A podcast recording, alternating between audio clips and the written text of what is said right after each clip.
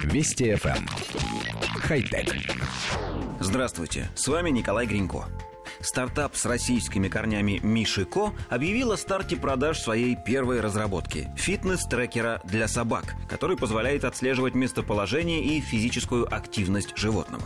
Трекер крепится на ошейник собаки и управляется через мобильное приложение. Помощью устройства владелец животного может отслеживать местоположение с помощью GPS и GLONASS, а также уровень физической активности питомца. Для этого необходимо ввести в приложение породу собаки, вес и рост, после чего система рассчитает расстояние, которое питомец должен преодолевать в день. По итогам каждого дня сервис будет отчитываться пользователю о выполнении или невыполнении нормы. По словам создателей, ошейник способен работать без дополнительной зарядки до трех суток. В будущем Мишико планирует развивать на базе приложения социальную платформу для собаководов, позволив пользователям искать поблизости других собаководов, обмениваться с ними фотографиями, а также вести календарь важных дат и событий, например, необходимость посетить ветеринара или принять лекарства.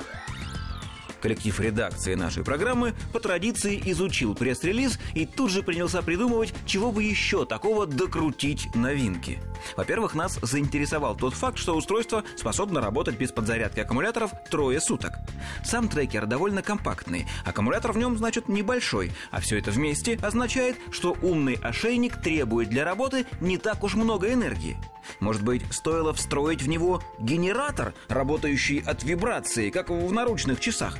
Все то время, что собака бегает и скачет, виброгенератор может вырабатывать энергию, что позволило бы измерять время работы гаджета неделями. Причем чем активнее собака, тем дольше работает трекер.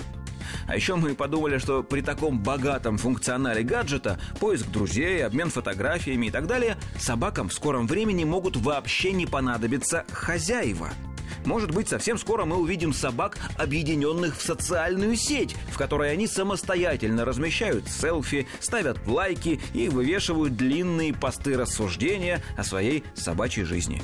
В конце концов, существует же интернет вещей. Значит, может быть и интернет собак, а также интернет котов, волнистых попугаев и аквариумных рыбок. Хотя... Вести FM. Эм.